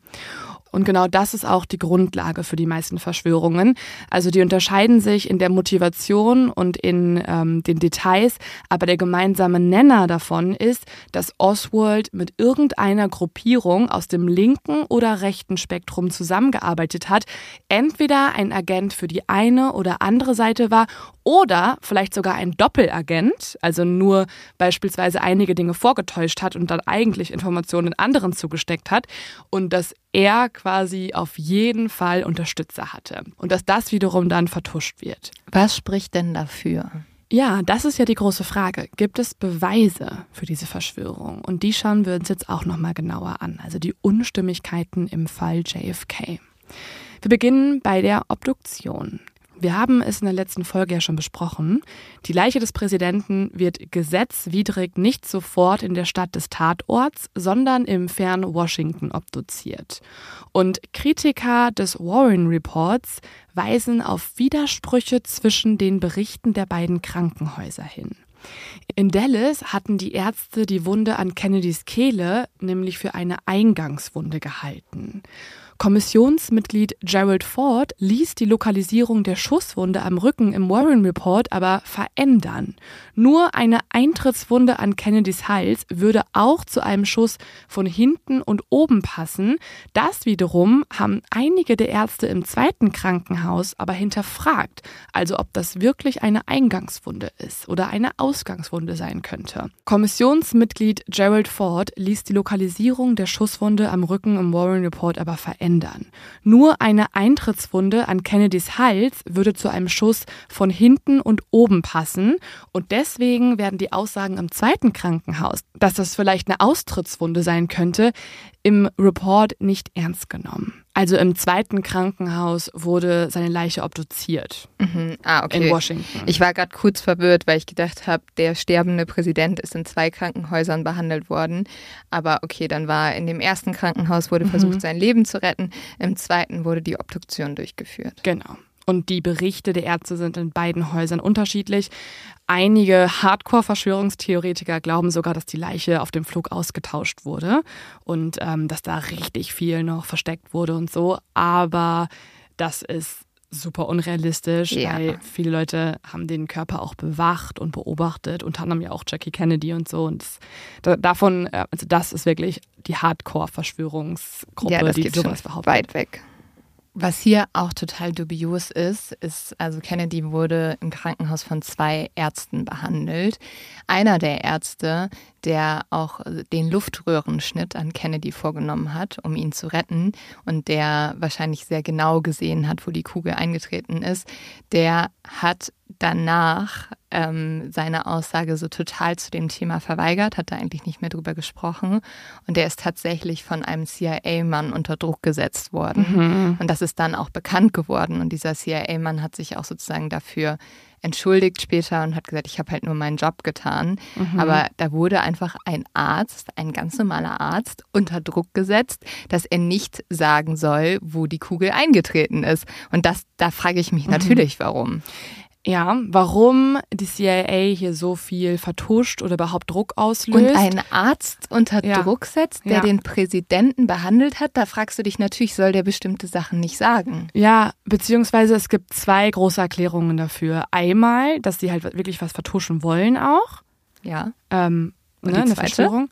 Die zweite ist, dass sie wollen, dass es schnell geklärt wird und dass keine Zweifel mhm. der Einzeltätertheorie überhaupt aufkommen, ähm, was aber nicht bedeuten muss, dass die Einzeltätertheorie total abwegig ist oder irgendwie unrealistisch, sondern dass sie einfach wollen, dass möglichst schnell wieder Sicherheit und Frieden in der Bevölkerung ja. herrscht und dass man sich nicht verrückt macht, sondern dass man das einfach schnell löst und einfach auch Ermittlungspannen verdeckt. Also, dass der Körper von JFK hier nochmal transportiert wurde, ist ja auch eine Ermittlungspanne. Man hätte es ja einfach vor Ort obduzieren müssen, so schnell es geht, mit den ähm, besten Ermittlern und, und Ärzten, ähm, die es einfach gibt in den USA und ihn nicht nochmal durch die halbe USA transportieren müssen. Okay, das ist natürlich verständlich und man kann auch verstehen, dass wahrscheinlich Medien nach so einem Riesenevent nach jeder Schlagzeile suchen und sich vielleicht die Geheimdienste dann auch gedacht haben, wir lassen jetzt hier nicht jeden mhm. sprechen, der überhaupt nicht medienerfahren ist.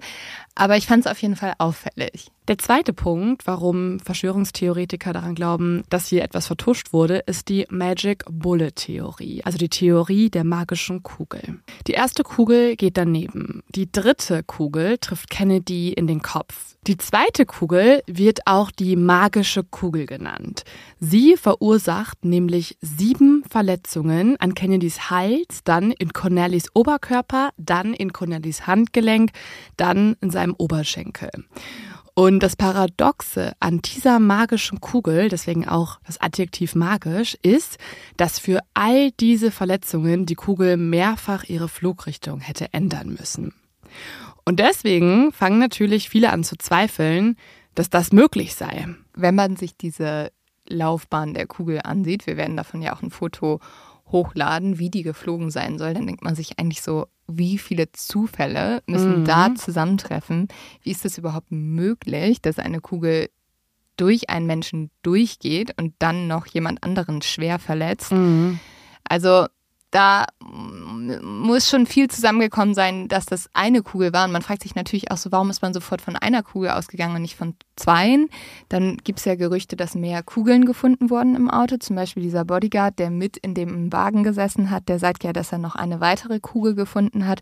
Die hat er auf die Liege von Kennedy gelegt, als er abtransportiert wurde und hat halt nie wieder diese Kugel gesehen. Und da fragt man sich natürlich, war es wirklich nur eine Kugel oder waren es halt mehr Kugeln. Und es gibt ja auch, glaube ich, noch einen Bericht von einem Passanten, der sagt, er wurde mhm. angeschossen. Genau, es gibt noch einen Zeugen, der steht ungefähr 150 Meter entfernt vom Schulbuchlager und der wurde leicht verletzt durch eine ihn streifende Kugel. Das soll jetzt aber nicht auch noch die gleiche Kugel gewesen sein, Doch, oder? Doch, also laut der magischen Kugeltheorie hat der einfach, also nicht die magische Kugel, sondern die erste vielleicht abbekommen, die daneben gegangen ist. Ah, okay. Es ist auf jeden Fall in Kritikerkreisen, gerade auch der Warren-Kommission, ähm, sehr mysteriös, was mit dieser Kugel passiert ist. Und sie alle glauben, dass da irgendwas vertuscht wird. Und sie glauben auch, dass es ganz schön komisch ist, dass Oswald, der als durchschnittlicher Schütze galt, technisch in der Lage war, innerhalb von sieben Sekunden drei Schüsse durch eine Baumgruppe hindurch auf ein fahrendes Ziel abzugeben und zweimal zu treffen. Und dann ist es auch noch so eine Kugel, die so vier Verletzungen gleichzeitig auslöst. Genau, die super auf die Richtung wechselt. Aber es gibt auch Gegenbeweise, denn im Nachhinein wurde von Experten die Ansicht der unkontrollierten Kugel wiederum revidiert, auch durch Studien. Zum Beispiel hat der amerikanische Experte für Computeranimation, der heißt Dale Myers, eine Grundlage entworfen ähm, mit sämtlichen zur Verfügung stehenden Filmen, Fotografien, Bauplänen und äh, veröffentlichten Akten. Und das ist auch erst vor kurzem geschehen. Der hat daran zehn Jahre gearbeitet und dann eine 3D-Simulation des Attentats veröffentlicht. Das wurde auch in der Dokumentation ausgestrahlt.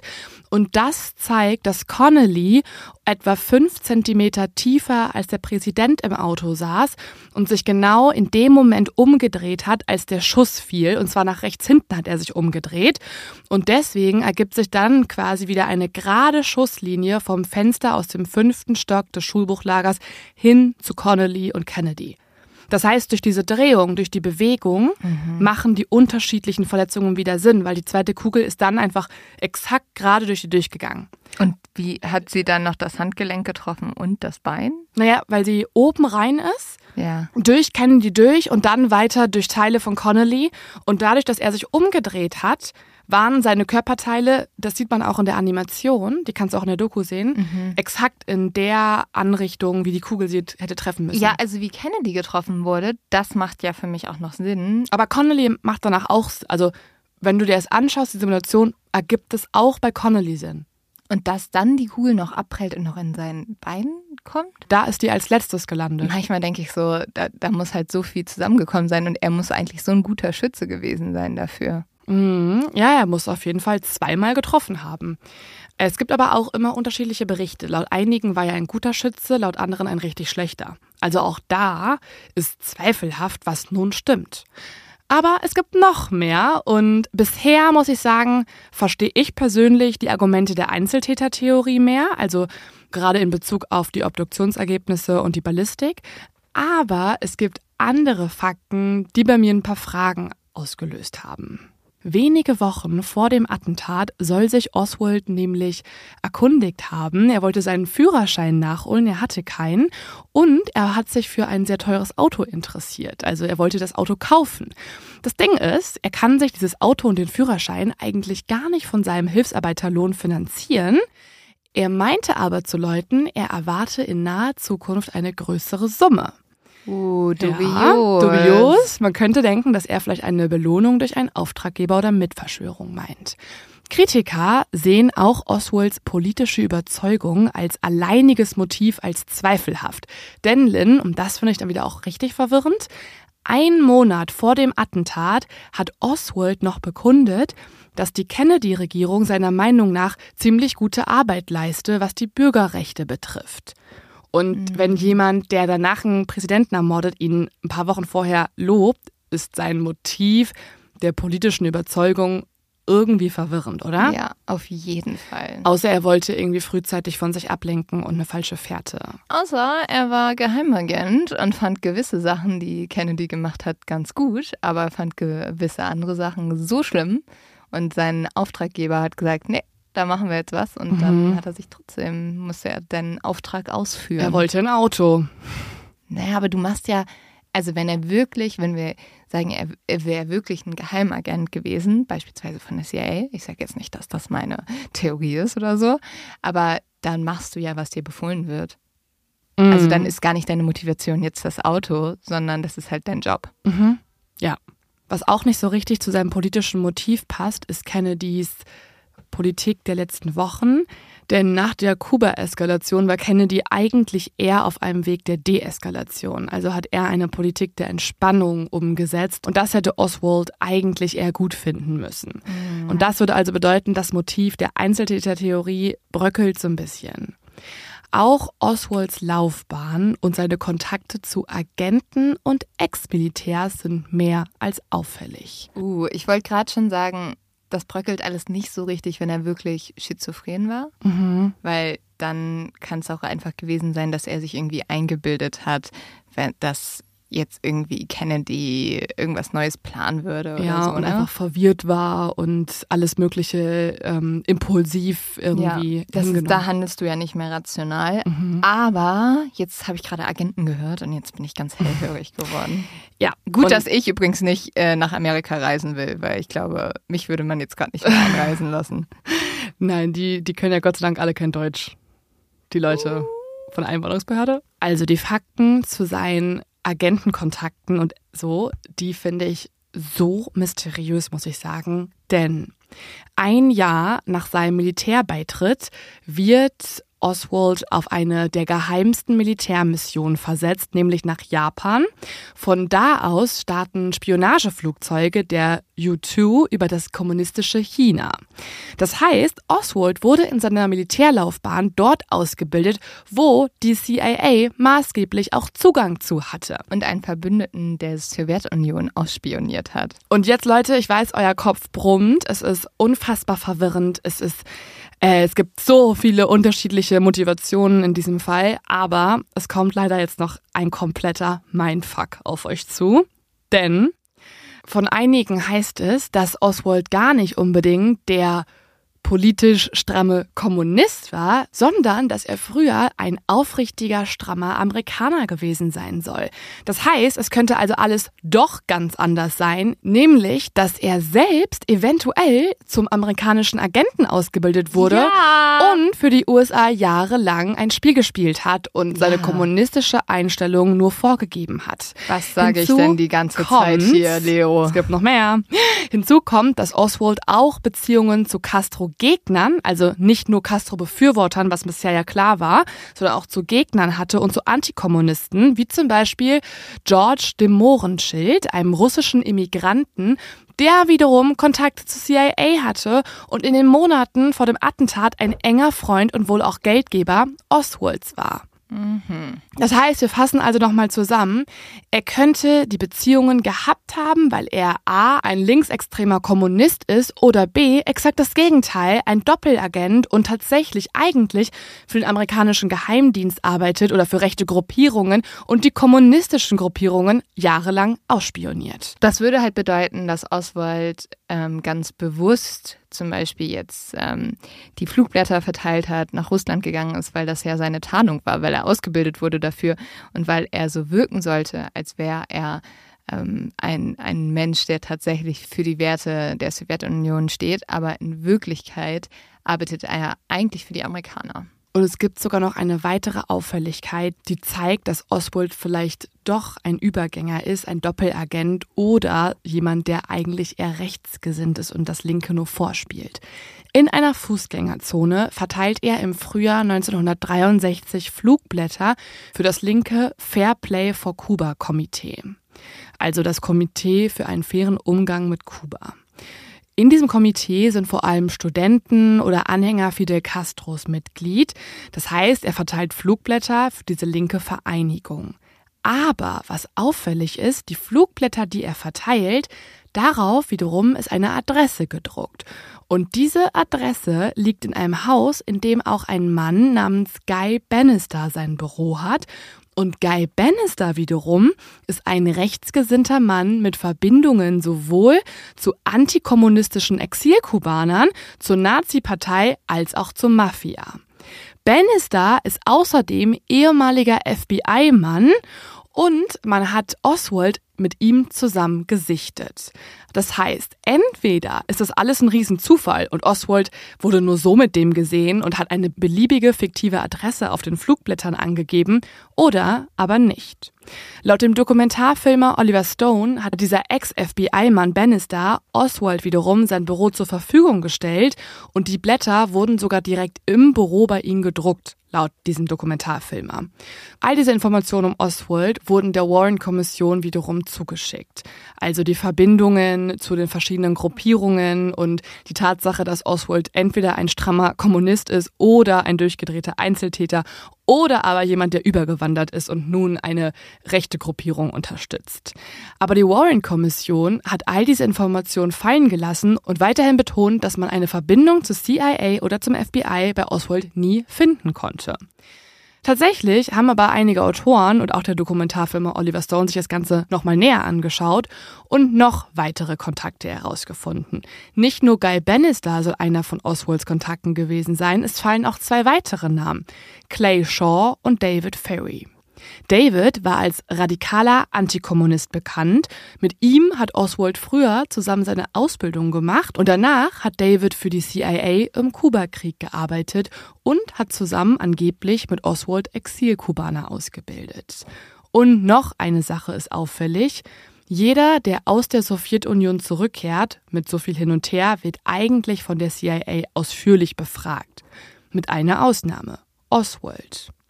Für viele riecht das jetzt wiederum nach einem Spion, ein amerikanischer Spion, der für die CIA in der Sowjetunion Informationen sammeln soll. Das Ganze ist auch laut dem Dokumentarfilmer Oliver Stone jemand anderem aufgefallen, nämlich einem Mitarbeiter, der Nachrichtenoffizier im US-Außenministerium ist. Der heißt Otto Otewka und dem fällt auf, dass immer mehr Amerikaner nach Russland überlaufen. Er vermutet, dass es sich dabei um Spione handeln könnte, die für die CIA agieren und von denen er nichts weiß. Er schickt deswegen der CIA eine Liste mit Überläufern und fragt die CIA, wer von diesen Namen ein Agent für sie ist und wer nicht. Oswalds Name steht auf der Liste. Die Anfragen dieses Mitarbeiters Otto Otewka werden weitergeleitet, und zwar an den Leiter der Spionageabwehr. Der wiederum teilt ihm aber mit, er solle seine Forschungen zu Oswald unterlassen. Das alles war vor dem Attentat. Das heißt, es gab einen Mitarbeiter Otevka, der über Oswald Bescheid wusste, der auch ein Gutachten über die Überläufer in seinem Büro aufbewahrt hat, bei dem dann aber, laut der Autorin Lisa Peace, das Büro verwüstet wurde und er danach verwanzt wurde. Man legte ihm dann, laut Lisa Peace, Unterlagen ins Büro, die ihm nicht zustanden und hat ihn dann wegen fehlerhaften Verhalten gefeuert. Das alles ist 17 Tage vor dem Attentat passiert. Otevkas Name taucht nicht im Warren-Bericht auf und er wird auch nicht als Zeuge befragt. Die CIA-Antworten wurden nur von einem einzigen CIA-Mann beantwortet, der wiederum daraufhin vor dem Ausschuss schwor, Zitat, die CIA habe nie Kontakt zu Oswald gehabt. Also da kann man ja schon mal sehen, dass die Aussage der CIA nicht stimmt, dass sie sich vorher nie mit Oswald beschäftigt haben, weil anscheinend schien er ja durchaus im Blick der Behörden gewesen zu sein oder hat vielleicht sogar wirklich für sie agiert. Ja, also aus den Akten des Prüfungsausschusses geht hervor, dass die CIA sogar noch eine Woche vor dem Attentat Informationen über Oswald erhalten hatte. Also das hat der Prüfungsausschuss herausgefunden. Okay. Und dann gibt es noch einen anderen Namen, Clay Shaw. Ihn lässt der Bezirksstaatsanwalt in New Orleans als Mitverschwörer verhaften. Clay wiederum bestreitet aber, jemals mit der CIA zu tun gehabt zu haben. Der Prüfungsausschuss kann aber nachweisen, dass Clay Shaw lügt. Clay Shaw war ein geschätzter, hochbezahlter Auftragsagent. Moment, Moment. Und der ist verhaftet worden? Ja, von dem Bezirksstaatsanwalt in New Orleans und genau vor seinem Gebäude in New Orleans hat auch Oswald Flugblätter verteilt und laut dem Bezirksstaatsanwalt in New Orleans soll der an dem Attentat mit beteiligt gewesen sein. Das wurde untersucht. Der hat dann vor allem gesagt, nein, ich hatte noch nie Kontakt zur CIA, aber der Prüfungsausschuss hat herausgefunden, da gibt es auch Dokumente drüber, dass Shaw ein geschätzter, hochbezahlter Auftragsagent war. Und was auch mega auffällig ist, Angeblich hat sich Clayshaw unter falschem Namen nach Oswalds Verhaftung dafür eingesetzt, dass Oswald einen guten Anwalt bekommen sollte, der ihn verteidigt. Das wiederum belegt der Prüfungsausschuss und zwölf Zeugen. Es ist sehr, sehr dubios und es kommt noch eine weitere Sache hinzu. Laut dem Politikwissenschaftler James Madison hat das FBI die Oswald-Akte gesperrt, und zwar über vier Jahre lang. Das heißt, laut ihm existierte in der Spionageabteilung des FBIs eine Akte mit Oswalds Namen, was ja wiederum auch widerlegt, dass die überhaupt was mit dem zu tun hatten, über den irgendwas wussten. Also vier Jahre lang war er mit einer Akte beim FBI vermerkt. Am 8. Oktober 1963 jedoch, also ein paar Wochen vor dem Attentat, hebt ein Mann diese Sperre auf. Und dieser Mann ist ein FBI-Agent namens Marvin Giesling. Dadurch, dass er die Akte aufhebt, senkt er Oswalds Einstufung als Gefährder beim FBI. Und damit wiederum steht Oswalds Name nicht mehr im Security Index. Das heißt, eigentlich würde jeder auf der Liste von der Strecke des Präsidenten entfernt werden. Das heißt, ein Gefährder darf nicht anwesend sein, wenn die Karawane durch eine Stadt zieht und Präsident Kennedy da im Cabrio sitzt. Dadurch, dass Oswalds Name entfernt wurde, konnte Oswald wieder sich frei bewegen vor den Zeremonien. Das ist natürlich super auffällig. Eigentlich hätte er nicht da sein dürfen Genau. und dann wird irgendwie ein paar Tage vor das geändert. Mhm. Boah, weiß ich nicht. Es ist mega dubios. Und das letzte Detail, und damit endet es dann auch, also es gibt noch ein bisschen mehr, aber ich kann jetzt auch nicht alles erzählen, sonst glaube ich, kriegen wir hier alle irgendwann kompletten Ausraster und blicken gar nicht mehr durch. Es gab zwei andere Attentatversuche auf Kennedy, bevor es durch Oswald geklappt hat. Eins dieser Mordkomplotte fand in Chicago statt und die Person, die da versucht hatte, auf Kennedy zu schießen, ähnelt sehr stark auch Oswalds Biografie. Und zwar war es auch ein Ex-Marine, auch in der U-2 Spionageflugzeugabteilung, also ähnliche Ausbildung. Und auch ein Mann, der die Kampfausbildung von Exilkubanern im Auftrag der CIA durchgeführt hat.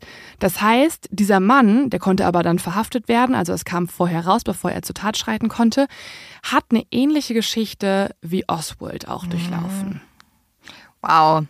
Wow. Okay. Ich finde das so absurd, was da alles zusammenkommt. Also ich glaube, vorab muss man erstmal sagen, natürlich ist es auch eines der Verbrechen, das am meisten diskutiert wurde, wo auch sich jedes Detail nochmal dreimal angeschaut wurde und was halt dazu anregt, Verschwörungstheorien aufzustellen, weil das ist einfach nur, also dass der Präsident von Amerika erschossen wird, da vermutet man einfach viel mehr hinter, gerade wenn man irgendwie Filme und Serien geguckt hat, die sich mit solchen politischen Intrigen beschäftigen. Und natürlich ist auch die Theorie, dass da mehr dahinter steckt, wie eine Verschwörung oder ein Riesenkomplott. Komplott spannender, als dass einfach ein Mann, der irgendwie psychisch angeschlagen war, jetzt den Präsidenten ermordet hat. Aber soll ich dir schon sagen, was ich denke? Oder, oder hast du, ne, also darf ich schon? Du darfst. Ich darf. Also ich könnte noch mehr erzählen, aber ich glaube, wir sind eh schon alle verwirrt. Also Ich bin nicht verwirrt. nee, weil er ist auch noch nach, also Oswald ist auch noch kurz vorher ja nach Mexiko gereist. Da soll er sich auch mit einem Auftragsmörder getroffen haben und dann ähm, hat die CIA-Abteilung dort auch Akten angefordert. Die haben nur eine ganz dünne Akte bekommen, was darauf hindeutet, dass die vorher auch bereinigt wurde und so. Es gibt ganz viele Aussagen, Ja. die in das Konstrukt Verschwörung reinpassen. Und das ist noch nicht alles, was mysteriös und merkwürdig ist. Im Oktober 2017 wurden sehr lang gesperrte Geheimakten dann doch veröffentlicht und nach dieser Veröffentlichung wurden dann auch in den Medien neue Informationen bekannt. Und hier wurde berichtet, dass es einen anonymen Anruf an die britische Zeitung Cambridge News kurz vor den Schüssen auf den Präsidenten gab genau kurz vor den Schüssen gab. Schon absolut komisch. Und gemäß einem dieser Dokumente gab der Anrufer am 22. November 1963 an, dass den USA, Zitat, große Nachrichten bevorstünden. Und darüber hinaus wurde der Zeitung dann auch geraten, die US-Botschaft in London zu kontaktieren. Und das Dokument besagt auch, dass der britische Geheimdienst MI5 den Anruf etwa 25 Minuten vor den tödlichen Schüssen auf Kennedy verzeichnete. Wer angerufen hat, das ist nicht klar. Es kann also ein Mitwissender sein von Oswald oder Oswald selbst, das ist jetzt offen gelassen, aber es zeigt auf jeden Fall, dass hier irgendwas im Schilde geführt wurde. Und in diesen Akten wurde noch etwas veröffentlicht und das ist auch schon wieder unfassbar. Und zwar enthüllt ein Memo des damaligen FBI-Direktors J. Edgar Hoover, dass das FBI vor der Ermordung des Attentäters, also vor der Ermordung von Oswald gewarnt wurde. Und hier schreibt Hoover Folgendes. Letzte Nacht erhielten wir einen Anruf in unserem Büro in Dallas von einem Mann, der ruhig erklärte, dass er Mitglied eines Komitees sei, das gebildet wurde, um Oswald zu töten.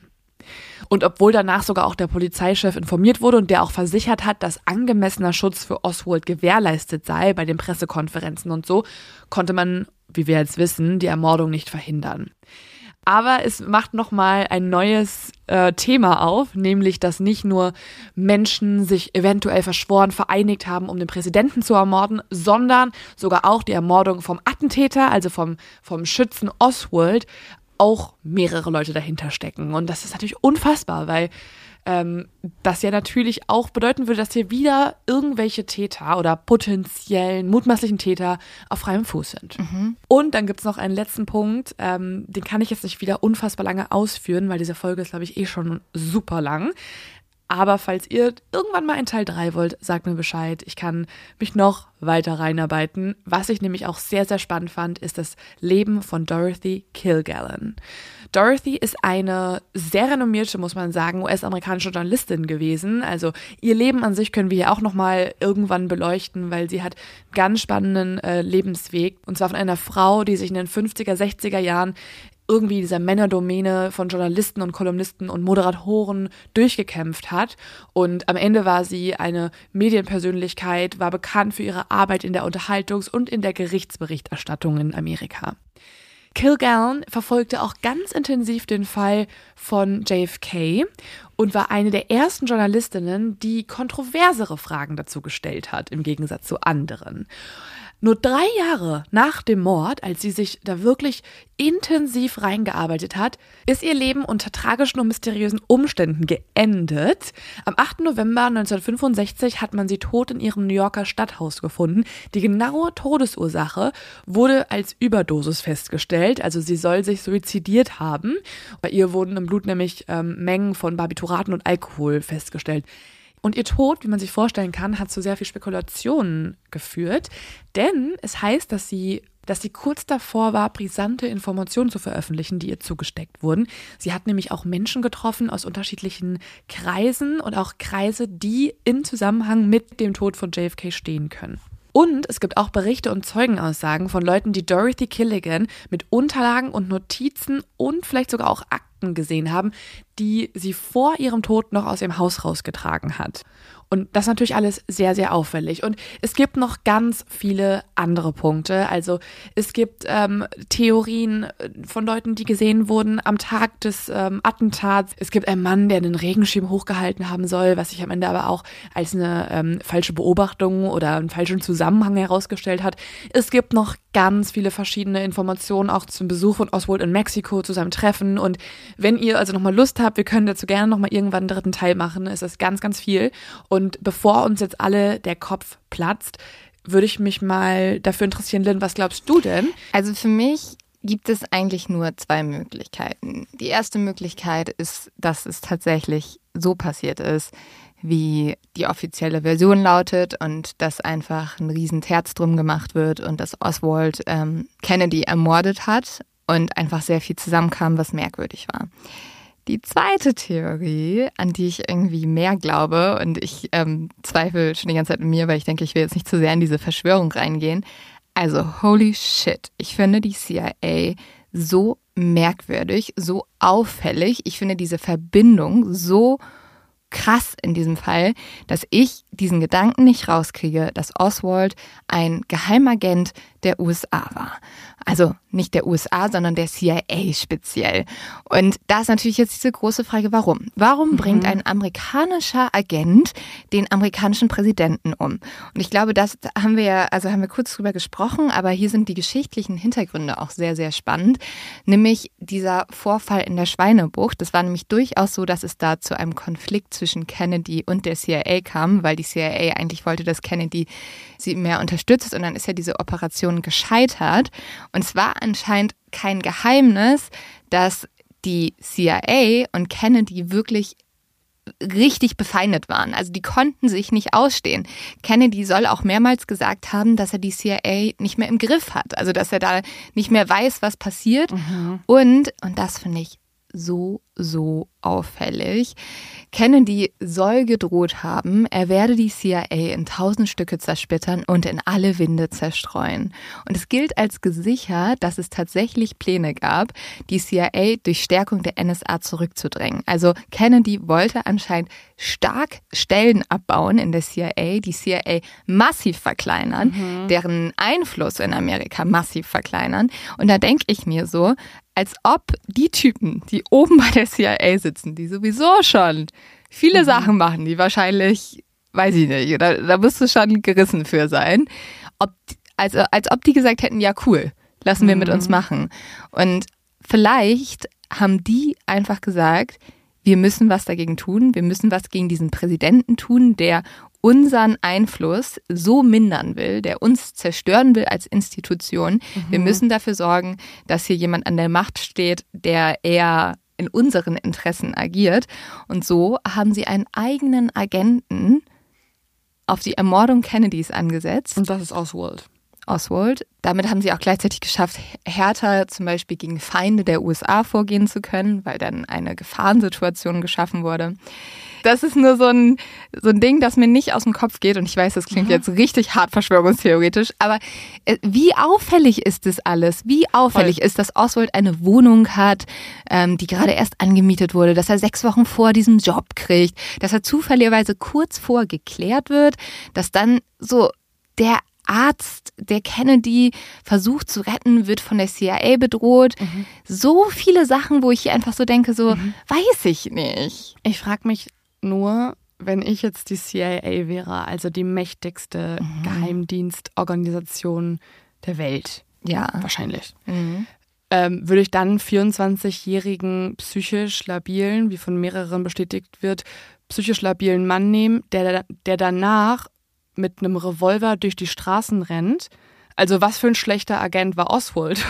Hätte er ja. es nicht klüger anstellen können. Vor allem dann auch nicht noch einen Polizisten zu ermorden, wäre eine Bedingung, um ein guter Agent zu sein, der als Auftragsmörder engagiert wird. Aber glaubst du nicht, also wenn jetzt wirklich, und ich weiß, das klingt total absurd, wenn wirklich die CIA dahinter stecken würde, finde ich, musst du alles hinterfragen. Da musst du auch das psychologische Gutachten hinterfragen. Weil ja, dann, aber das Verhalten ist ja trotzdem, auf, liegt ja trotzdem auf der Hand. Und das Verhalten. Welches Verhalten denn? Dass er mit einem Revolver durch die Straßen geirrt ist und dann einen Polizisten ermordet hat und dann in ein Kino geflüchtet ist, so als ja. wenn das eine kluge Idee wäre. Und sich dann hinzustellen und zu sagen, mhm. ähm, ich bin ein Sündenbock, also warum sagt er dann auch nicht, ich wurde beauftragt? Also weil, warum? weil wahrscheinlich dann, oh, ich glaube, dass halt dann auch der ganz genau weiß, das Schlimmste, was er machen kann, ist zuzugeben, er ist ein Agent und dann wird wahrscheinlich auch die Familie bedroht oder so. Ich weiß es nicht, aber ich, also ich, ich kämpfe ja selbst auch damit, weil natürlich ist es irgendwie, ist es ein bisschen komisch alles. Also ich finde das Alter gar nicht so merkwürdig, weil ich glaube, mhm. dass die Jungen rekrutieren und vielleicht haben sie sich auch ganz, also vielleicht wurde er auch reingelegt, ne? Also als ob der gesagt hat, ah ja, cool, ich bin dann derjenige, der dafür gerade steht. Vielleicht wurde ihm gesagt, du hast hier, wir unterstützen dich.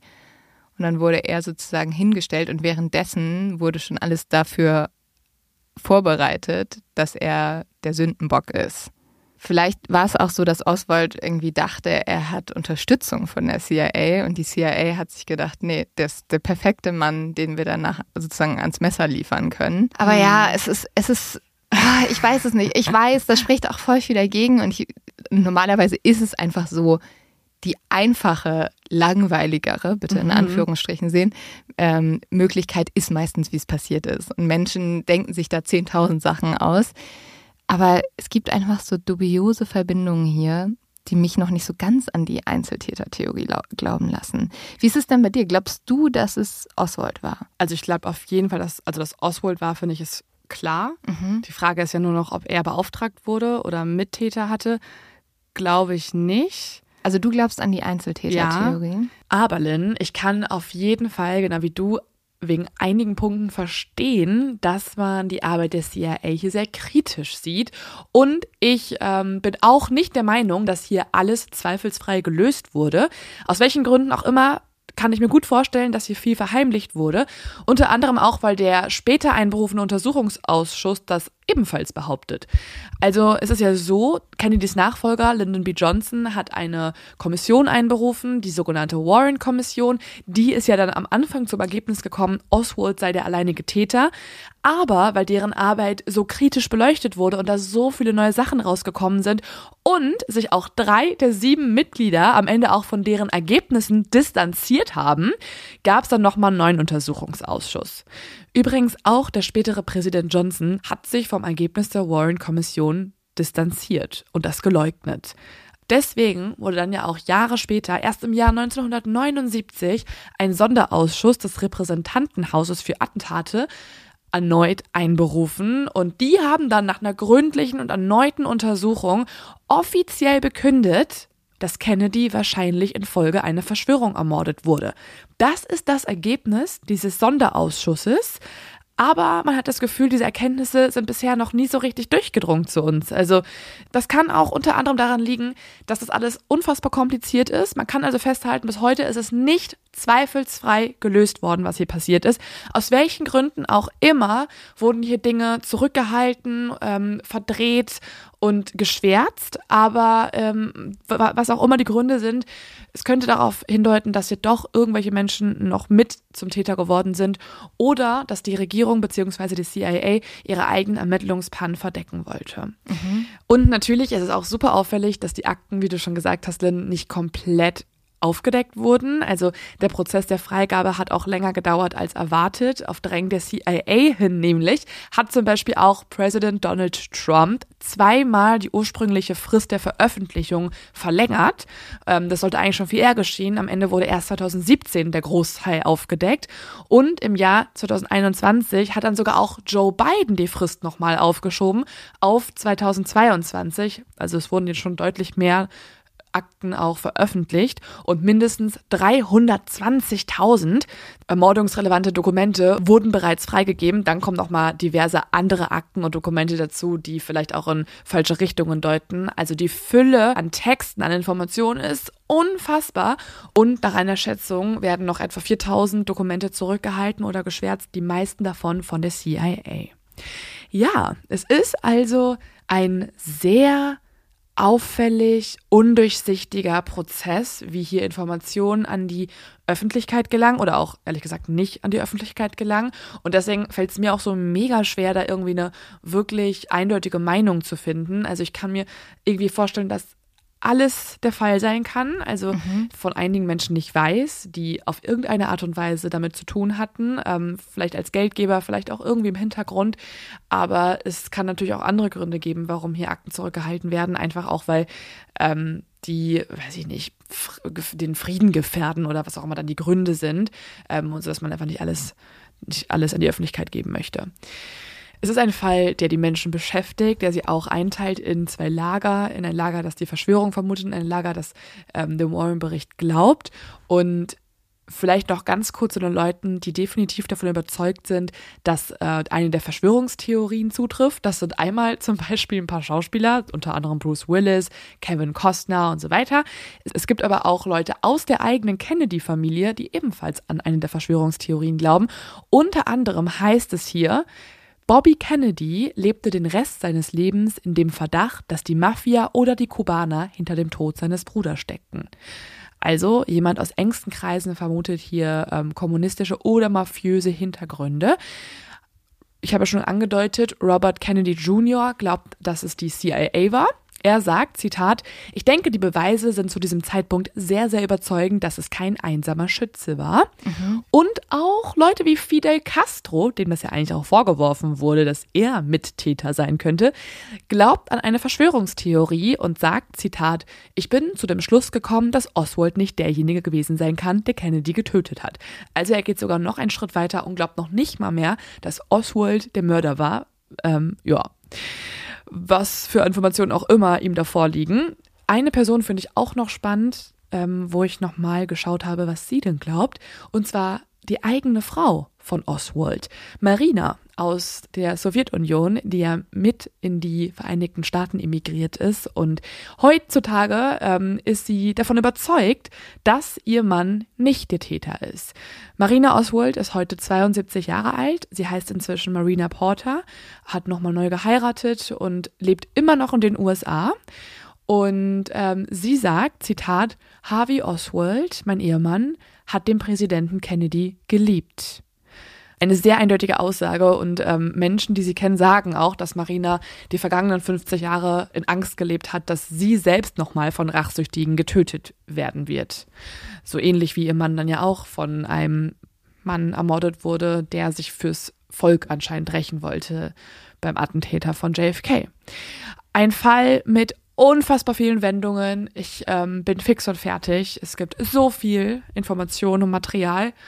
Noch eine letzte Information. Bobby Kennedy wurde danach ebenfalls bei einer Reise ermordet. Auch so auffällig. Ja, schon auffällig, aber das war in diesem Fall ein 24-jähriger Palästinenser namens Siran Siran, der dreimal auf ihn geschossen hat und dieser soll bei den Schüssen gerufen haben, ich habe es für mein Land getan. Mhm. Also ein wiederum politisch aktivierter Schütze, aber mit anderem Background. Okay. Ja, ähm, ich glaube, was wir festhalten können oder was ich für mich am Ende festhalte, egal was, wir werden nie die ganze Wahrheit zu Kennedy erfahren oder zumindest wissen wir sie jetzt noch nicht. Ich hoffe, irgendwann wissen wir sie. Boah, ich glaube, ab jetzt ist es richtig schwer zu trennen, was ist Wahrheit und was ist Fiktion, was ja. wurde durch irgendwelche Zeugen noch hinzugefügt, weil eine große Erkenntnis ist ja auch Zeugenaussagen sind. Das haben wir auch bei Andreas Daso gemerkt, als sich bei uns wirklich hunderte von Menschen gemeldet haben mit unterschiedlichsten Zeugenaussagen, sind ganz oft subjektiv und sind ganz oft falsch. Ja. Das ist halt ein großer Punkt da drin. Und ich habe noch zwei Gedanken.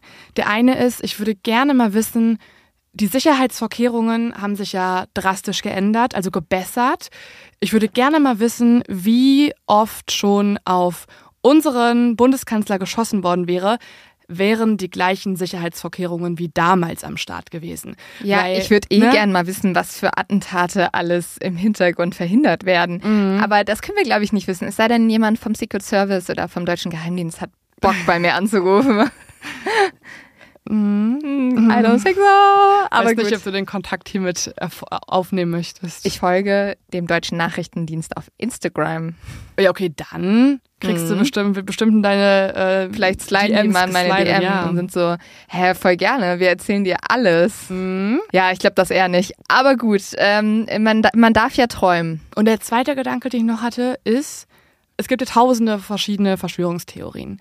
Und ich finde schon, wenn ich eine glauben müsste auf der Welt und für die wahrscheinlichste halte, dass sie doch stimmt, dann tatsächlich schon die von JFK. Ja, ne? Also, ne, das bei vielen anderen Angela Merkel ist eine Exe oder so. Ne? Ach, glaubst du nicht, dass wenn Flugzeuge über uns fliegen, dass eigentlich ähm, wir mit Drogen vollgepumpt werden, Leo? Ja, und wir alle schon äh, bei uns irgendwas in die Adern gespritzt bekommen haben ja. durch unsere Impfung. Das glaube ich alles nicht wenn ich auf der Welt irgendwas glauben müsste, dann wäre es, dass diese ganzen Kontakte, die und Oswald hatte zu irgendwelchen Agenten und so, ich würde dann vermuten, also wenn, wenn ich an irgendwas glauben müsste im Bereich der Verschwörungstheorien, finde ich eigentlich die der Exilkubaner am realistischsten. Zusammen mit der CIA. Vielleicht zusammen mit der CIA, aber dann finde ich es ganz schön dumm von der CIA und finde, dann performen sie erst richtig schlecht und dann richtig gut. Also dann verdecken sie es richtig gut und haben es aber richtig schlecht ausgeführt. Wieso? Kennen die weil, ist ja gestorben. Ja, aber weil Oswald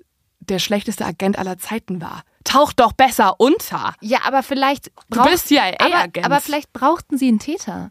Und dafür war Oswald gut. Aber warum brauchen sie einen Täter? Bis heute beschäftigt kein Verbrechen die Menschheit mehr als dieses. Ja, aber das, also wenn sie keinen Täter hätten, würde sie sich noch viel mehr damit beschäftigt werden und dann wäre die CIA noch viel mehr im Fokus gewesen. Aber vielleicht hätten sie dann jemanden nehmen müssen, der nicht so eindeutig mit der CIA zu tun hatte. Ja, das stimmt wiederum. Naja, Leute, wir, Oh. wir drehen uns im Kreis. Bitte schreibt uns, was ihr denkt. Wir brauchen noch mehr Theorien, wir brauchen noch mehr Diskussionen. Und wir hoffen, wir haben für euch ein bisschen Licht in diesen riesen, riesen Fall gebracht.